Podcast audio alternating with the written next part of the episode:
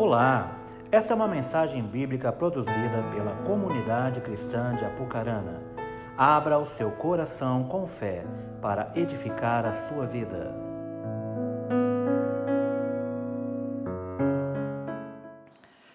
Jesus continuou. Um homem tinha dois filhos. O mais novo disse ao pai: Pai, quero a minha parte da herança. E assim ele repartiu a sua propriedade entre eles. Não muito tempo depois, o filho mais novo reuniu tudo o que tinha e foi para uma região distante. Lá desperdiçou seus bens vivendo irresponsavelmente. Depois de ter gasto tudo, houve grande fome em toda aquela região. E ele começou a passar necessidade. Por isso foi empregar-se com um dos cidadãos daquela região e mandou para o seu campo a fim de cuidar dos porcos. Ele desejava comer e encher o estômago com as vagens de alfarrobeira que os porcos comiam mas ninguém lhe dava nada. Caindo em si, ele disse: Quantos empregados de meu pai têm comida de sobra? Eu aqui morrendo de fome. Eu me porei e caminho, a caminho e voltarei para o meu pai, e lhe direi: Pai, pequei contra o céu e contra ti. Não sou digno de ser chamado teu filho, trata-me como um dos teus empregados. A seguir levantou-se e foi para o pai. Estando ainda longe, seu pai o viu, e cheio de compaixão, correu para o seu filho e o abraçou e beijou. O filho lhe disse: Pai, pequei contra o céu e contra ti, não sou digno, mas digno de ser chamado teu filho. Mas o pai disse aos seus servos: Depressa, tragam a melhor roupa e vistam ele. Coloquem um anel em seu dedo e calçados em seus pés. Tragam um novilho gordo e matem-no. Vamos fazer uma festa e alegrar-nos. Pois este meu filho estava morto e voltou à vida, estava perdido e foi achado e começaram a festejar o seu regresso. Enquanto isso, o filho mais velho, ele estava no campo. Quando se aproximou da casa, ouviu a música e a dança, então chamou um dos servos e perguntou-lhe o que está acontecendo. Estes lhe respondeu: Seu irmão voltou e seu pai matou um novilho gordo, porque o recebeu de volta são e salvo. O filho mais velho encheu-se de ira e não quis entrar. Então seu pai saiu e insistiu com ele. Mas ele respondeu ao seu pai: Olha, todos estes anos eu tenho trabalhado como um escravo ao teu serviço e nunca desobedeci às tuas ordens. Mas tu nunca me deste nenhum cabrito para eu festejar com os meus amigos. Mas quando volta para casa esse teu filho, que esbanjou os teus bens com as prostitutas, matas o novilho gordo para ele. Disse o pai: Meu filho, você sempre esteve comigo, tudo que eu tenho é seu. Mas nós tínhamos que celebrar a volta deste seu irmão e alegrar-nos, porque ele estava morto e voltou à vida, e estava perdido e foi achado. Feche seus olhos por um instante. Pai, em nome de Jesus, louvado venha ser o seu santo nome neste lugar, sobre a vida de cada um que aqui está, Deus. Que a tua palavra desta noite, ela venha encontrar corações abertos, quebrantados e receptivos à tua santa palavra, Deus. Em nome de Jesus, que todo ladrão da semente venha a ser repreendido neste momento. Que nada venha nos impedir de aprender aquilo que o Senhor tem nos ensinar, ó Pai. E que em nome de Jesus, o Seu Espírito Santo venha encontrar sobre este lugar a liberdade para nos transformar, para nos ensinar e para nos exaltar conforme a Tua vontade. E assim o Senhor seja exaltado sobre este lugar. É assim que oramos e te agradecemos. No poderoso nome de Jesus. Amém. Quantas vezes já lemos esse texto? Quantas vezes já não falamos sobre ele? Eu confesso que aqui mesmo eu estava vendo nas minhas, na minha lista de ministrações até hoje, e eu não tenho nenhuma anotação de ter pregado esse texto aqui em especial. Mas, independente disso, eu sei que outros já ministraram, eu sei que você já ouviu diversas ministrações falando sobre esse texto. Quantos de nós já nunca ouvimos a, a parábola do filho pródigo? E quando nós olhamos geralmente para a palavra de Deus, nós olhamos o título, né, e a sua Bíblia, ela vai trazer um título. Um título esse que não é aquele que está nos originais da, da palavra de Deus, mas é um, um título que foi colocado ali como uma sugestão para o nome daquela palavra. Eu confesso que, particularmente, eu sou contra esses títulos de mensagem, porque, de certa forma, eles nos fazem apenas olhar para uma parte da história, nos esquecendo muitas vezes de todo o contexto, de todo o restante que está ali. Mas esse texto é um texto muito conhecido, um texto que nós já, talvez já ouvimos de diversas maneiras, mas eu acredito que talvez você, como eu, em muitas vezes que você já leu esse texto, a maior ótica pela qual nós olhamos para ele está geralmente voltada para um momento em que o filho mais velho sai de casa, no momento de rebeldia, chega diante do seu pai: Pai, eu quero tudo aquilo que é meu, me dá aquilo que é meu por direito. Esse filho sai, gasta todo o dinheiro, vive com prostitutas, passa por grande fome, chega ao ponto que ele volta para casa, e ali chega o ápice da história, aonde nós geralmente olhamos a um momento em que o filho retorna para casa. Uma história de arrependimento diante de um pai que o recebe, que corre diante dele. E sim, realmente isso é algo maravilhoso diante desse texto. Mas talvez, ah, se nós formos olhar para o contexto da palavra de Deus, o foco em si nessa história não é o filho que sai de casa. O foco, se nós olharmos a parábola que Jesus está contando, ele não está voltado principalmente para o filho que saiu e depois retornou, mas o filho, mas para o filho que ficou. O foco de toda a história, ele está voltado para aquele que ficou em casa, para aquele que não foi, para aquele que de certa forma sempre esteve ali com seu pai. E a gente vai entender um pouquinho através da palavra de Deus o porquê disso. Mas antes de nós entendermos isso, nós sempre temos que analisar, às vezes, para quem o texto está sendo dito. A palavra nos diz que esse texto foi contado uma parábola, uma história. Mas, por mais que muitas vezes nós possamos ouvir essa palavra de diversas maneiras, e, e muitas vezes nós até olhamos e já ouvimos algo baseado por uma visão até sentimentalista por esse texto, a grande realidade é que nós precisamos entender para quem essa história está sendo contada. Porque havia um público-alvo ali, que não era eu e que não era você. Havia um público que estava ali presente naquele momento em que Jesus estava contando essa história. E saber quem era o público, vezes, muitas vezes, vai nos fazer entender qual era o propósito pela qual essa, essa história estava sendo contada. E, por exemplo, quando nós lemos, nós vemos aqui agora Lucas 15, 11 ao 32. Mas toda a, todo a, o capítulo de Lucas, capítulo 15, ele vai nos contar algumas histórias. Mas o texto de Lucas, capítulo 15, versículo 1, ele nos diz quem era o público que estava ouvindo. E o texto lá diz assim, Lucas capítulo 15, versículo 1, um pouquinho antes do que você leu. Todos os publicanos e pecadores estavam se estavam se reunindo para ouvi-lo, mas os fariseus e mestres da lei o criticavam. Este homem recebe pecadores e come com eles. Então, antes de nós entendermos o que a parábola está contando, nós precisamos entender quem são as pessoas que estão ouvindo. E há dois grupos de pessoas que estão ouvindo agora Jesus falar. O primeiro grupo de pessoas são aqueles que são conhecidos como publicanos, como cobradores de impostos, mas também um grupo de pecadores. Pessoas que não vão a cultos, pessoas que não adoram a Deus, pessoas que não, não frequentam ambientes onde a palavra e onde o nome de Deus ele é adorado. E é nesse, exatamente nesse ambiente em que Jesus está presente. Ele está ali e ele começa a contar essa história, ele começa a contar algumas histórias contidas em Lucas 15, algumas parábolas, três histórias em especial. Mas a grande realidade é que não é só esse grupo porque este primeiro grupo é a, então é os pecadores, os cobradores de impostos que estão ouvindo a palavra. Mas há o segundo grupo. E o segundo grupo que está ali presente também ouvindo os ensinos de Jesus. São aqueles agora que frequentam os cultos. São aqueles que adoram, são aqueles que ofertam, são aqueles que tinham conhecimento da lei moral, são aqueles que tinham acesso à palavra de Deus. Então, quando nós olhamos para a história de Lucas 15, as histórias aqui presentes, nós temos dois grupos diferentes. Primeiro, o de pecadores, daqueles que não conhecem a palavra de Deus. Mas o segundo, um grupo que conhecia a palavra, um grupo que cultuava, um grupo que adorava. Por que é tão importante nós compreendermos isso? Porque estes dois grupos representam agora os irmãos nessa história.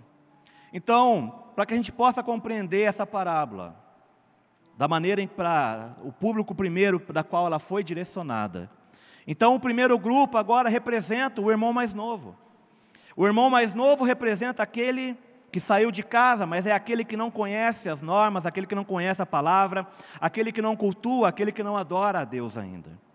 Mas o segundo grupo, que é aqueles que agora conhecem a palavra de Deus, que cultuam o que adoram, ele é representado nessa parábola pelo, pelo irmão mais velho. Então, se nós olharmos a história dentro daquilo que nós, que, a parábola que Jesus está ensinando, Há um alvo, há um, há um foco pela qual Jesus quer nos ensinar algo através da parábola. Muitas vezes nós só olhamos para aqueles que estão na, no primeiro grupo, que são os pecadores que se arrependem e voltam até o Pai. Mas se nós realmente prestarmos atenção em todo o capítulo de Lucas, capítulo 15, nós vamos perceber que essa história de Lucas 15, ela é mais voltada para aqueles que estão cultuando a Deus, para aqueles que conhecem a palavra de Deus, para aqueles que estão fazendo parte dos cultos, para aqueles que estão adorando, para aqueles que, como nós, no dia de hoje, viemos ao local, ouvir uma palavra, ofertamos. Então, se nós formos olhar toda a história de Lucas 15, ela é mais voltada para aqueles que estão dentro do contexto como o nosso, dentro de uma igreja, dentro de um contexto onde tem contato com a palavra, do que para aqueles que estão fora. O foco principal é mais para as pessoas que estão dentro do que para aquelas que estão fora. Mas eu digo foco principal porque isso envolve agora todo o texto de Lucas 15. Todo o conteúdo dele realmente tem algo a nos ensinar, mas a primeira realidade que nós vamos entender é que existe uma diferença muito grande entre esses dois grupos. Existe uma diferença muito grande entre essas pessoas, porque o primeiro grupo a gente vê que eram aqueles peca pecadores, pessoas que não conheciam a palavra de Deus, que não tinham contato nenhum. Mas estes, nós olhamos para o texto, eles estão ali sentados, ouvindo, querendo receber o alimento que saía da boca de Jesus, querendo receber a palavra, querendo receber o ensino. Pessoas que estavam sedentas e famintas por conhecer mais a, a, presença de Deus. E Jesus estava ali ensinando, e eles ali recebendo aquele ensino de maneira toda especial, e sabe, recebendo com grande amor todo aquele ensino que era oferecido através de Jesus. Mas existe o grupo seguinte, que também está, talvez não sentado na mesma roda, mas existe um grupo agora que talvez olha de mais longe. Um grupo agora daqueles que conhecem a palavra daqueles que se relacionam, daqueles que cultuam, daqueles que ofertam. E este grupo de pessoas agora, ele está olhando de longe. Mas quando eles olham de longe, diferente daqueles que estão próximos de Jesus, do primeiro grupo de pecadores, de cobradores de impostos, dos excluídos pela sociedade, o segundo grupo que talvez deveria estar ali também, buscando receber o alimento, o conhecimento que vinha através de Jesus, eles estão agora sendo críticos. Eles estão ali criticando o que Jesus está fazendo. Eles estão criticando a postura de Jesus. Eles estão criticando aquilo que Jesus sabe.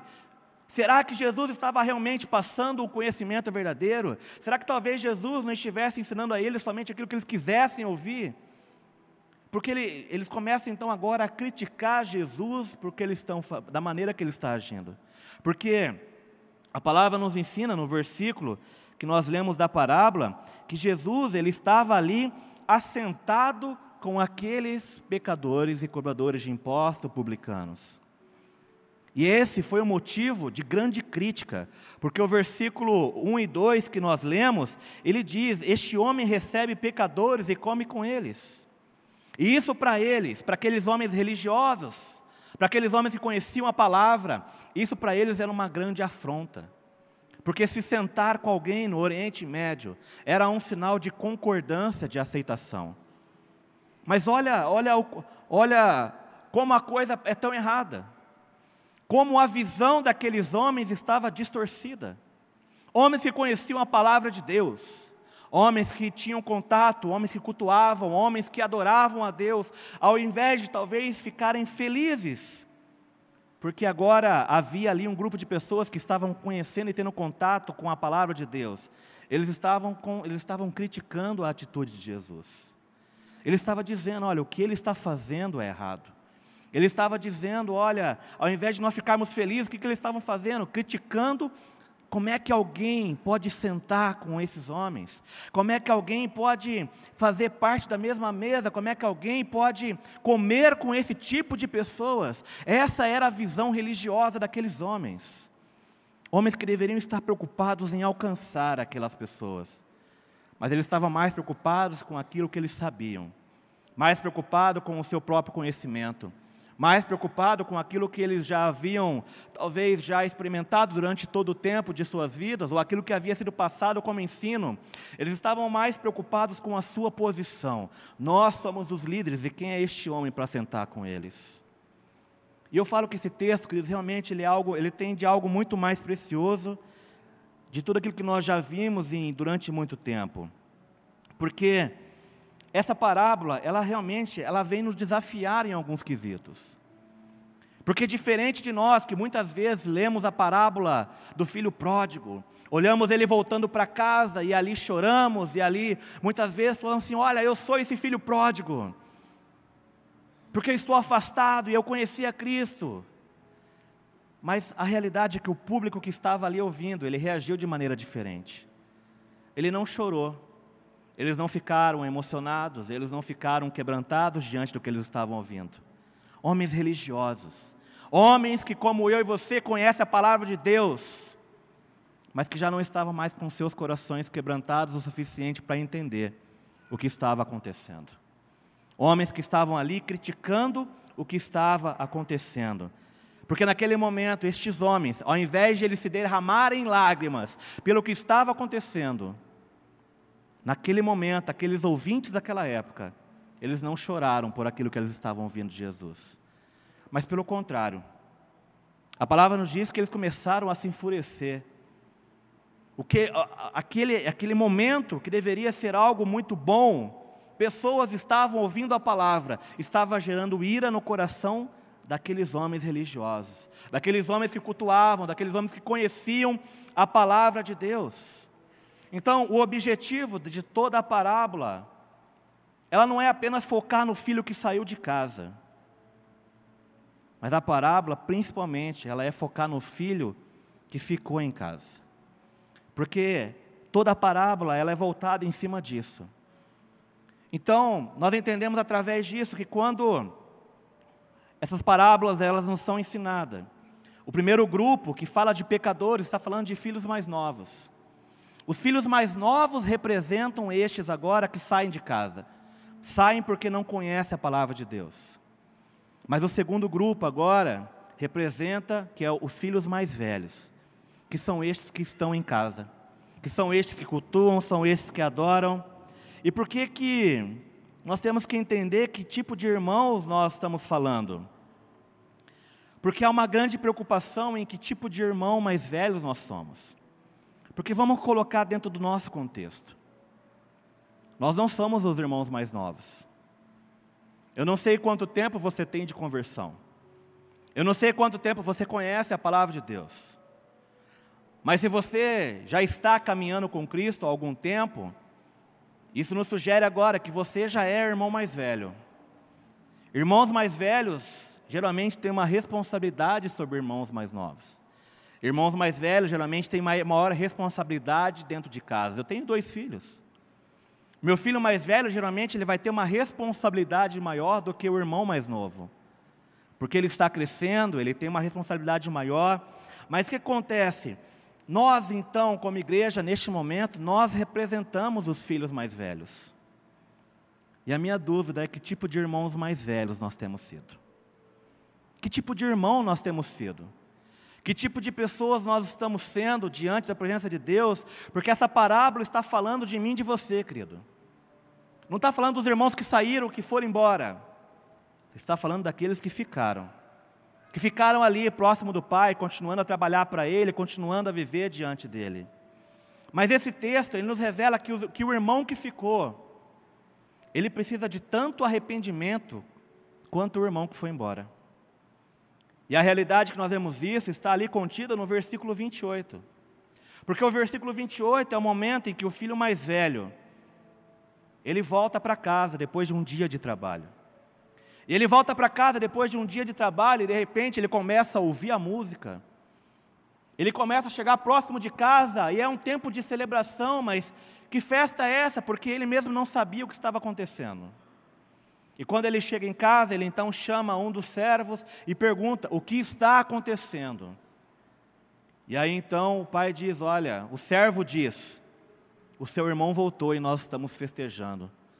Matamos o cordeiro, o melhor, o mais gordo. Nós estamos aqui celebrando. Queridos, qualquer irmão mais velho, saudável, sentimentalmente neste momento, ele diria: Que bom que ele voltou para casa. Qualquer irmão mais velho neste momento diria: Que bom que ele retornou. Vamos nos juntar à festa, vamos celebrar, vamos comemorar juntos. Mas o irmão mais velho, que é aquele que fica, que representa agora, aquele que conhece a palavra de Deus, ele não está celebrando. Ele não está festejando, ele, ele não quer fazer parte da festa, ele não quer se alegrar com aquilo que alegra o coração do pai. E a palavra diz: o filho mais velho encheu-se de ira, e ele não quis entrar. O filho mais velho, que representa nessa parábola aqueles que conhecem a palavra de Deus, que deveria estar celebrando, que deveria estar se alegrando, que deveria estar fazendo parte de tudo aquilo ele está com seu coração tão cheio de ira, tão cheio de amargura, que ele não quer fazer parte da festa. E todas as palavras do irmão mais velho agora, daquele que conhece a palavra, daquele que conhece os princípios, porque ele estava sempre próximo do Pai. Todas as palavras dele agora são cheias de amargura, são cheias de ressentimento. Nós somos os irmãos mais velhos nessa situação. E a pergunta que eu digo, que eu faço a você nessa noite é: que tipo de sentimentos há no seu coração? Que tipo de sentimentos você tem carregado na sua alma? Que tipo de pensamentos tem dominado a sua mente? Que tipo de ações e reações você tem sentido? Porque a maneira como nós nos sentimos diante daquilo que nós temos ou possuímos revela como está o nosso coração diante desse Pai. Repare, gente, o filho mais velho ficou em casa ele estava próximo do Pai. Mas ainda assim, isso não quer dizer que o coração dele era um coração curado. Ele estava próximo do Pai, mas o seu coração estava muito longe. Ele poderia estar ali naquele ambiente, vivendo naquele mesmo ambiente, participando de tudo que o pai fazia, envolvido com tudo aquilo que o pai fazia, mas o seu coração estava muito longe do pai, estava muito distante. A prova disso é quando o texto nos fala de toda a amargura e o ressentimento que havia no coração daquele filho mais velho. Hoje, infelizmente, existe a síndrome dos filhos mais velhos, daqueles que estão em casa, daqueles que cultuam, daqueles que ofertam, daqueles que fazem parte de tudo. Sabe, talvez você esteja aqui, participe de todos os cultos, não falte a nenhum domingo, glória a Deus por isso participe dos discipulados, participe de células, participe dos eventos que nós estamos realizando, de tudo aquilo que está acontecendo. Talvez você se envolva até demais, de maneira intensa com tudo que está acontecendo. Ministra, faz, cuida, vai. É uma pessoa que muitas vezes é participativa em tudo. Mas isso não quer dizer que o seu coração às vezes está próximo do Pai. A prova disso está dentro dessa parábola, querido que mostra um filho que estava fazendo as coisas, trabalhando, mas o seu coração realmente estava muito longe do pai. Porque a síndrome do irmão mais velho, muitas vezes, ela vem sobre nós. E quando ela vem sobre nós, nós achamos porque nós estamos fazendo algo para Deus. Ah, eu trabalho. Ah, eu venho orar. Eu me envolvo com as coisas da igreja. Eu ministro nas celas. Eu cuido de gente. Eu discipulo. Eu, eu, eu, eu estou envolvido com os ministérios da igreja.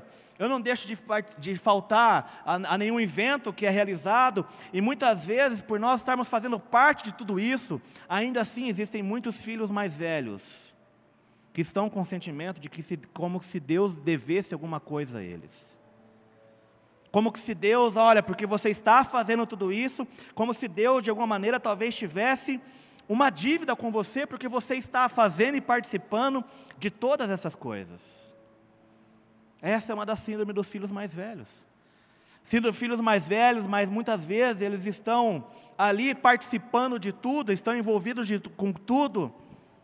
Talvez diante das pessoas estão demonstrando sorrisos, mas dentro de si existe uma insatisfação nos seus corações. Vivem insatisfeitos. Nada do que têm, nada do que possuem, nada do que fazem é o suficiente. Não estão contentes com a igreja, não estão contentes com o discipulado, não estão contentes com celas, não estão contentes com nada. Sempre há uma insatisfação. Isso são síndromes do filho mais velho. Ele estava ali, mas o seu coração realmente não estava. Havia algo no seu coração que precisava ser curado e tratado. Filhos mais velhos, eles podem estar sim próximo do pai, mas não, não adianta você estar, fazer ou realizar alguma coisa se a sua intenção, se o seu coração realmente não estiver juntamente com tudo isso.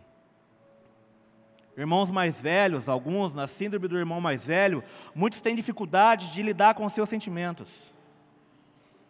Fazem as coisas buscando gratificações. Tem muito irmão mais velho que fazem as coisas buscando reconhecimento. Tem pessoas que muitas vezes querem sair de uma igreja, sair do discipulado, porque talvez o seu líder, o seu pastor, o seu discipulador nunca deu um tapinha nas costas, dizendo assim: Olha, muito bem por tudo que você está fazendo. Há muitos filhos mais velhos que estão fazendo as coisas buscando o reconhecimento de homens. Mas a palavra nos ensina: quer comais, quer bebais, fazei tudo para a glória de Deus. E entendermos isso é extremamente importante. Porque se eu estou fazendo as coisas somente para homens, se eu estou fazendo coisas para reconhecimento de pessoas, se eu estou fazendo para receber algum tipo de gratificação ou reconhecimento, isso em algum momento vai gerar uma insatisfação no meu coração. Tudo que eu faço, tudo que eu sou, em tudo que eu me envolvo, não é para homem nenhum, não é para liderança nenhuma, mas senão para a glória de Deus. Ele é o alvo pelo qual nós temos que fazer todas as coisas. Ele é o motivo pelo qual nós temos que estar realmente inseridos em tudo. É dele que vai vir a honra sobre a tua vida, é dele que vai vir o reconhecimento, é de Deus. Mas muitas pessoas têm feito esperando que os homens façam isso. O filho mais velho que ficou em casa, que conhecia a palavra, que cultuava, ele esperava o reconhecimento do seu pai. Ele esperava ali que em algum momento seu pai ele o tratasse de maneira diferente e ele, ele manifesta essa insatisfação. Tanto que uma coisa fica clara: a submissão do filho, deste filho, ela não é baseada em amor. É uma submissão baseada em medo. E uma submissão baseada em medo gera escravos gera pessoas infelizes. A palavra que nós, que nós lemos aqui da parábola, ela diz: Olha, mas ele respondeu ao seu pai, no versículo 29, diz: Olha, todos estes anos eu tenho trabalhado como um escravo ao teu serviço e nunca desobedeci as tuas ordens. Ele estava ali, queridos, trabalhando. Ele era um filho obediente, sim. Tudo que o pai mandava, tudo que o pai direcionava, ele estava ali obedecendo sempre às ordens do pai. Mas a palavra fala que a submissão nos ensina que a submissão dele ela era marcada por medo. E toda submissão marcada que existe por medo, ela vai nos trazer tristeza em algum momento. Quando você se submete a alguém por medo, você não vai ter alegria no que você está fazendo. Sabe, eu vejo pessoas, às vezes, com pensamento errado em relação a isso. Quantas vezes eu não vi pessoas dizendo assim: olha, eu não fiz tal coisa por causa do meu líder, por causa do meu discipulador, ou por causa do meu pastor. Olha, eu não fiz tal coisa por causa do meu pastor. Eu não fiz tal coisa porque eu não queria entristecer o meu líder.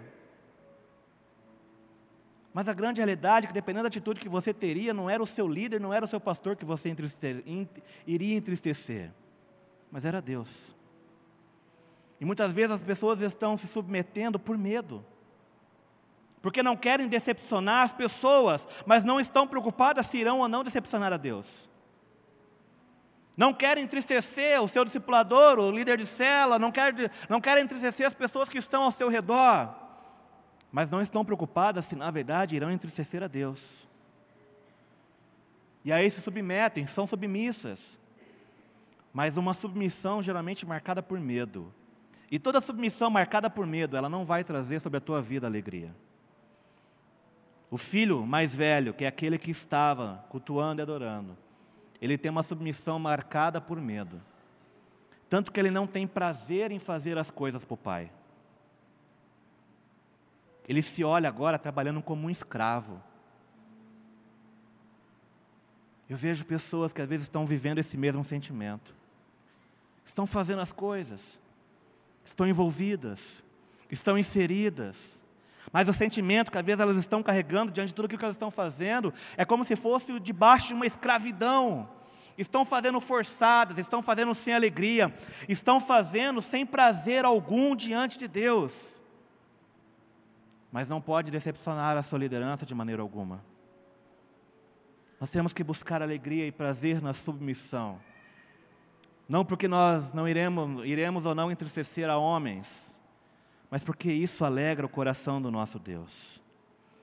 Este filho, ele nos revela, o filho mais velho, que a submissão dele era marcada por medo e por isso ele tinha falta de alegria. Tem muitos filhos mais velhos presentes neste lugar que têm vivido com o mesmo sentimento.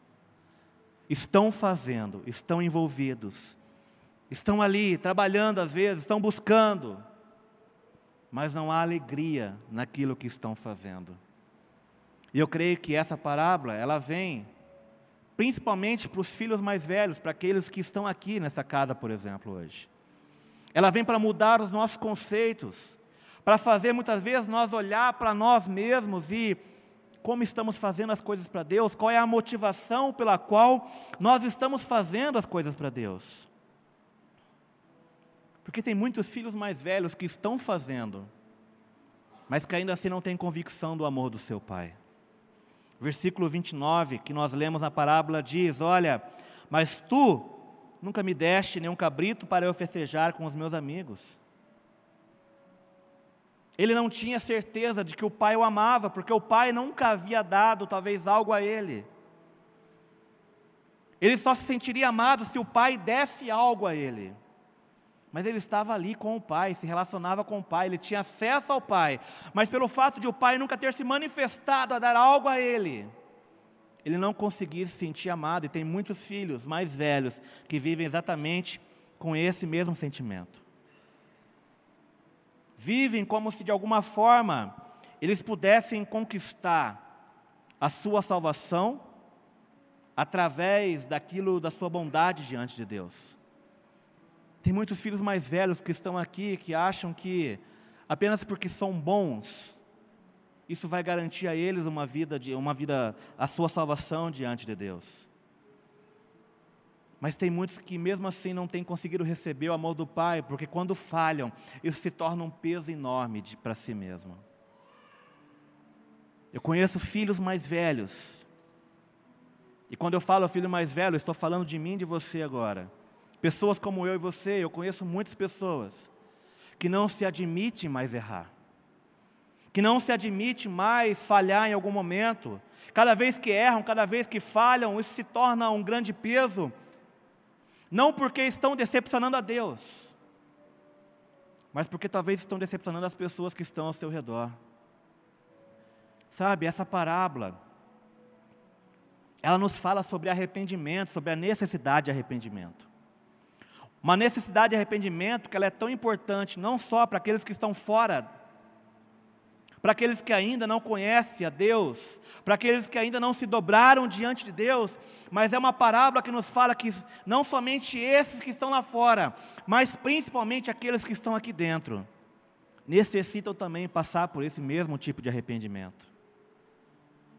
Muitas vezes nós temos que nos arrepender não só dos nossos pecados, mas muitas vezes nós temos que nos arrepender pelas motivações pela qual nós estamos fazendo as coisas. Às vezes as nossas atitudes são boas, mas as nossas motivações elas têm sido erradas. E se as nossas motivações, muitas vezes, elas têm sido errado, então existe uma necessidade de também nós nos arrependermos diante de Deus. Por isso que eu digo que essa parábola, ela vem muitas vezes para mudar um pouco dos nossos conceitos. Mudar um pouco aquilo que da maneira como nós olhamos para nós mesmos e olhamos o nosso relacionamento com Deus. E eu digo isso porque se você recebe um diagnóstico de um médico, se você ignora o diagnóstico, você corre risco de morrer. Porque eu creio que enquanto eu estou falando aqui, eu creio que Deus vai trazendo coisas à sua mente. E aquilo que Deus vai trazendo à sua mente são os diagnósticos que Ele está te dando, de situações, de coisas que talvez precisam ser mudadas e transformadas na tua vida. E Ele não está trazendo isso sobre a tua mente, sobre o teu coração neste momento, apenas a nível de informação. Mas tudo aquilo que Deus traz à sua mente, que você se vê na necessidade de mudar e de ser transformado, Ele traz porque Ele quer que você cresça e amadureça nessa parte. Deus quer transformar a sua vida. Mas muitas vezes nós vamos nos arrepender da maneira pela qual nós estamos fazendo as coisas. Mas existe algo de impressionante nesse texto. E algo que eu acho impressionante nesse texto, queridos, é, é o pai. Porque esse pai, nós vemos que existe da parte do pai agora uma iniciativa de amor. Nós olhamos a primeira iniciativa de amor relacionada agora ao filho mais novo quando ele sai de casa. O filho sai, volta, gasta tudo. Mas quando ele volta, e antes dele voltar, eu acho interessante que o texto nos diz isso. Ele ensaia o seu discurso. Ele ensaia a maneira como ele vai chegar diante do Pai e vai falar as coisas. Ele está lá passando fome, está no meio da, da, lá com os porcos, busca, comendo ali das alfarrobeiras ali junto com, juntamente com os porcos, passando por uma necessidade, e ele cai em si, a palavra diz que caindo em si ele diz, voltarei para o meu pai. E aí a palavra nos diz que ele, ele, ele ensaia um discurso. Mas sabe o que eu acho interessante nesse texto, querido? é que quando ele volta para casa, primeiro, ele tem o pai à sua espera. O pai está ali. O pai não está sentado numa varanda dizendo assim: ah, lá vem ele agora. O pai não está sentado numa varanda dizendo assim: eu sabia que isso ia acontecer. O pai não está sentado numa varanda com um ar de julgamento, com um ar de acusação sobre a vida do filho, mas ao contrário.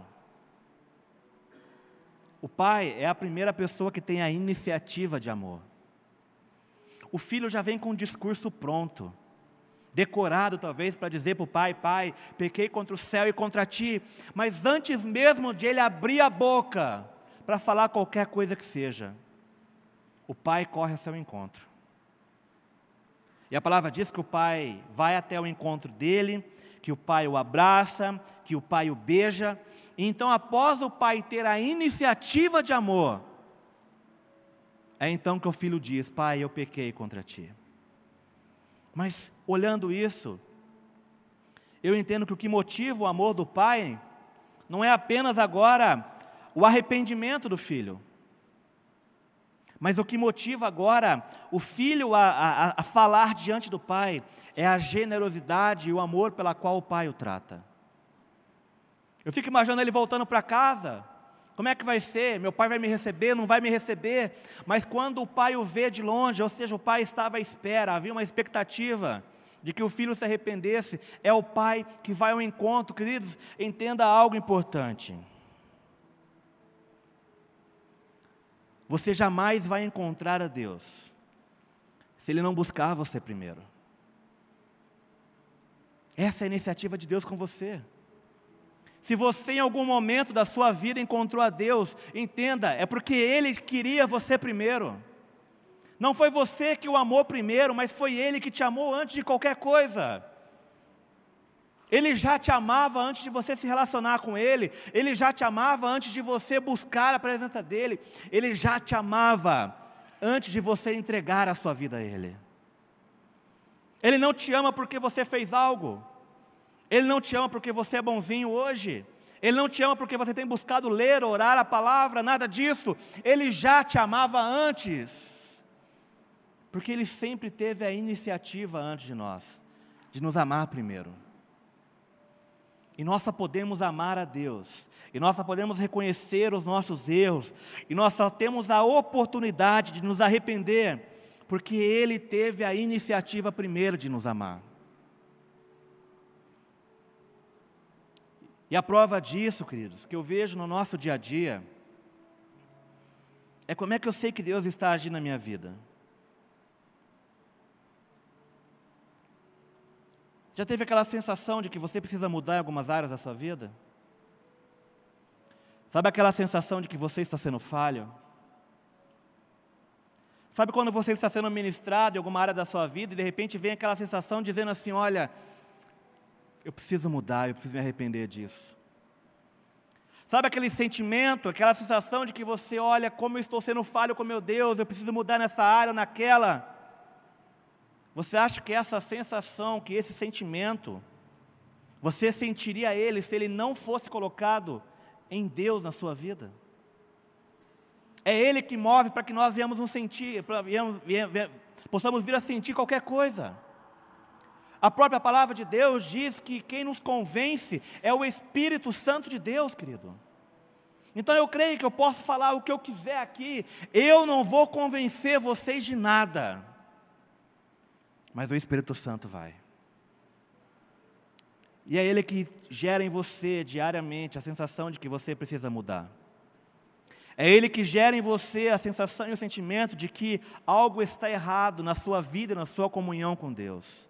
É o próprio Deus que tem uma iniciativa diária de incomodá-lo de alguma maneira, de dizer assim: olha, isso está errado e precisa mudar para que você se aproxime cada vez mais de mim. É o próprio Deus que tem a iniciativa, queridos, de gerar isso sobre as nossas vidas. Mas o mesmo amor que Deus tem com o filho mais velho, com aqueles que estão lá fora, também é o mesmo amor que Ele sente para aqueles que estão aqui dentro. E o texto nos revela isso. A parábola nos mostra isso por quê? Porque o pai estava no meio da festa. E de repente ele nota: cadê? Onde está o meu filho mais velho? Aonde está aquele filho que sempre esteve comigo, cultuando, adorando? Aonde está ele? E o texto nos diz que o pai saiu de casa. Ele saiu do meio da festa, ele veio até o encontro do filho. Não foi o filho que. O filho ouviu a festa, mas ele pensou: eu não vou entrar. E mais uma vez nós vemos a iniciativa do amor de Deus. Porque nessa história, nessa parábola, o pai sai do meio da festa, do meio da celebração. Ele diz: Aonde estão os meus filhos mais velhos? E é o pai que vem atrás. E o pai vem atrás e pergunta: Olha, por que, que você não está ali? E a gente vê que existe todo um discurso que está acontecendo diante desse texto. E a conclusão desse texto que nós vemos aqui, que o pai vem atrás do filho e ele mostra, filho, olha, há um banquete para você lá dentro também. O pai diz, olha, tudo que eu tenho é seu. Se há uma mesa posta, essa mesa posta, ela não é somente colocada para o filho mais novo. O pai está dizendo: essa mesa também é sua, essa mesa também pertence a você, essa mesa também foi preparada para você.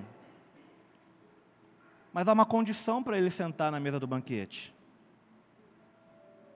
porque ele precisa passar pelo arrependimento, ele precisa abrir mão do seu julgamento, ele precisa abrir mão da sua própria justiça ele precisa abrir mão de tudo aquilo das suas amarguras, dos seus ressentimentos, ele precisa abrir mão de tudo isso, para que então ele também venha sentar à mesa juntamente com os outros irmãos.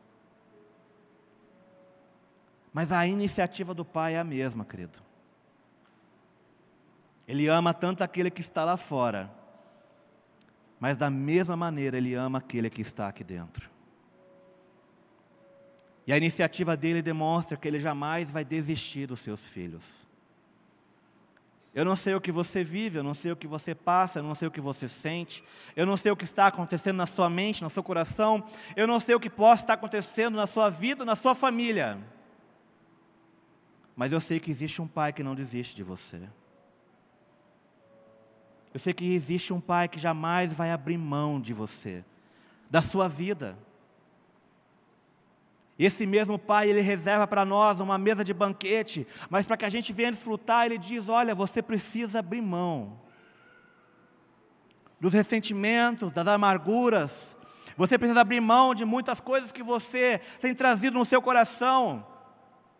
Você precisa abrir mão, muitas vezes, do seu pré-julgamento, da sua independência. Mas abra mão de tudo isso e venha, porque a mesa está posta para você também. É o que a parábola está nos dizendo.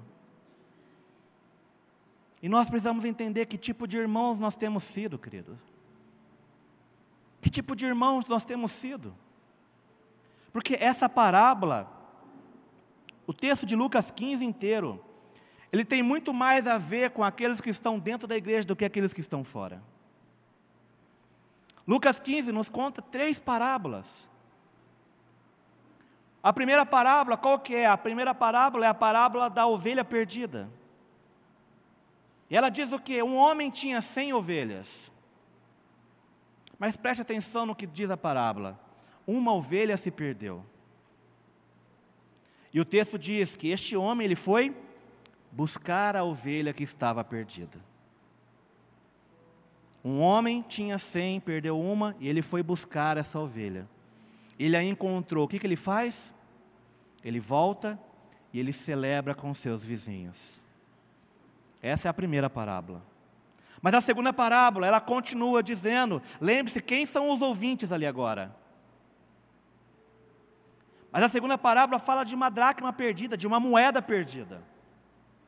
E a história diz: uma mulher, ela tinha dez moedas e ela perde uma moeda. E de repente ela começa a ficar desesperada atrás dessa moeda, e ela acende ali as lamparinas, e ela começa a varrer toda a casa à procura dessa moeda que ela havia perdido. Mas quando ela encontra, o que ela faz? Ela celebra com seus vizinhos, com as pessoas que estavam ao seu redor. Mas na mesma sequência, no mesmo texto de Lucas 15, agora nós vamos para a parábola do filho pródigo. Só que diferente agora de ser uma ovelha, diferente agora de ser uma moeda, o que se perde é um irmão. E eu te pergunto: na ovelha alguém foi atrás, na moeda alguém a procurou, mas no irmão, qual era a função do irmão mais velho?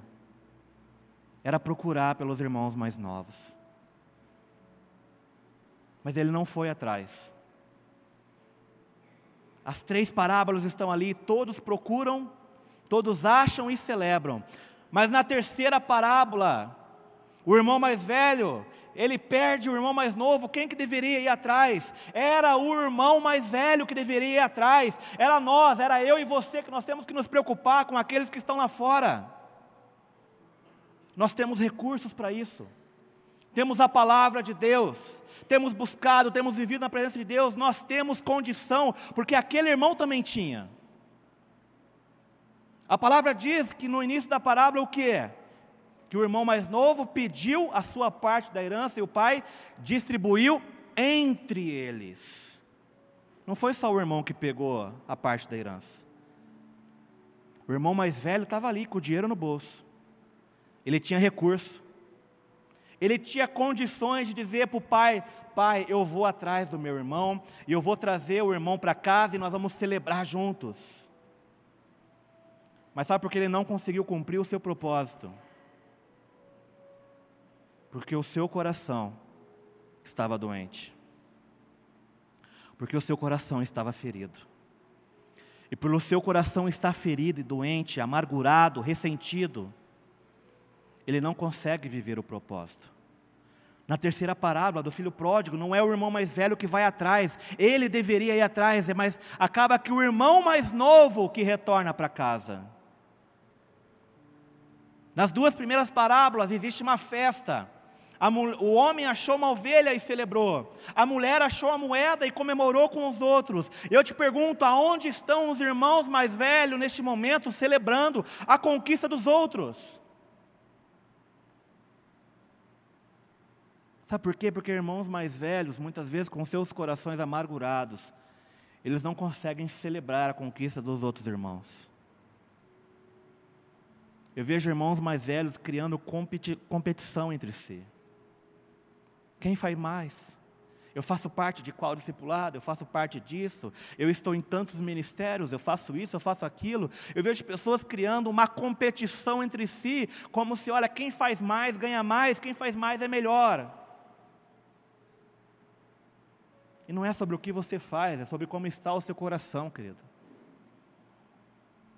Porque aquele filho, o irmão mais velho, que representa eu e você, ele estava próximo do pai, participando de todas as coisas, tinha direito a tudo, mas o seu coração estava longe do pai.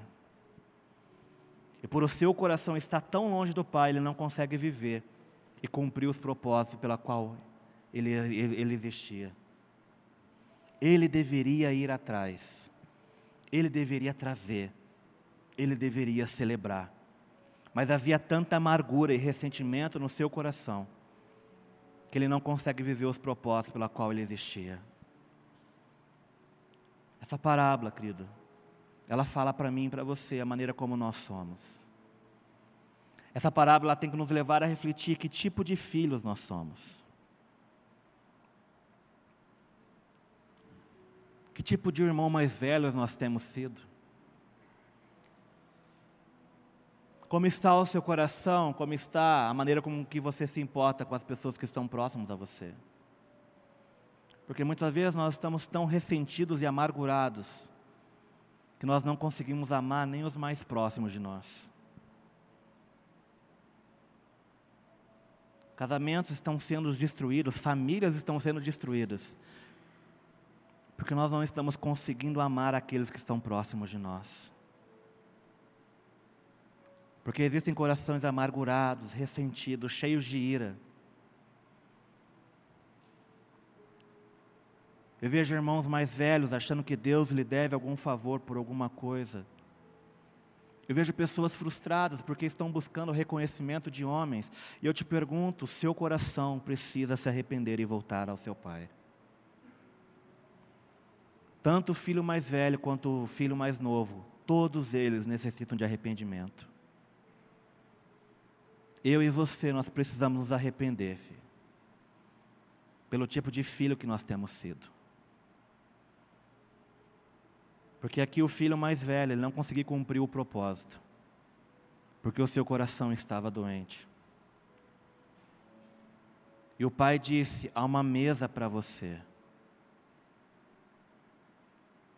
E da mesma maneira eu creio que há uma mesa posta para você também nessa noite. Queria convidar você a colocar de pé, por favor.